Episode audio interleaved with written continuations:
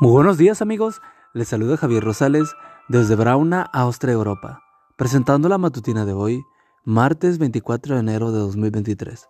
La matutina de jóvenes ya por título, Lo que nadie te puede quitar, parte 2.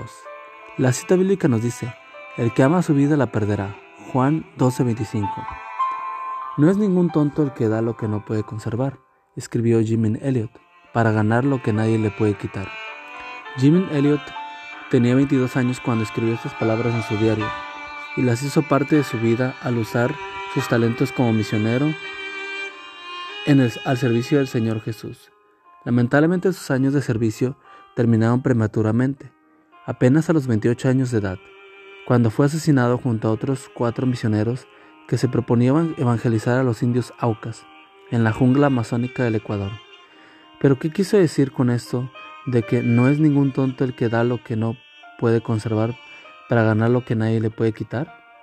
Las palabras del Señor Jesús nos pueden ayudar a entender. El que ama su vida la perderá, pero el que la desprecia su vida en este mundo la conservará para vida eterna. Juan 12:25. Lo que nos conviene dar, ¿por qué no lo podemos retener? Es nuestra vida. Cuando por amor la entregamos al Señor, entonces Él nos da lo que nadie nos puede quitar, la vida eterna. La muerte de Jean Elliot y sus amigos se produjo el 8 de enero de 1956.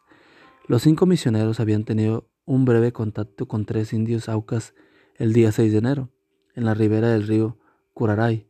Pensaron que ese contacto inicial prepararía el terreno para incursionar exitosamente en el territorio auca.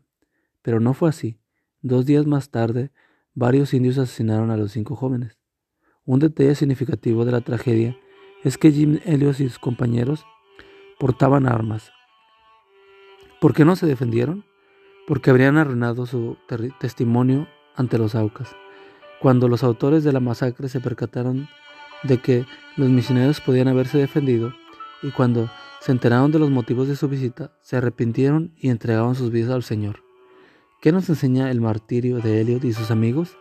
En primer lugar, estos jóvenes vivieron de acuerdo con lo que creían. En segundo lugar, entendieron la importancia del testimonio cristiano. Decidieron no pelear, porque habían ido a llevar vida, no a quitarla.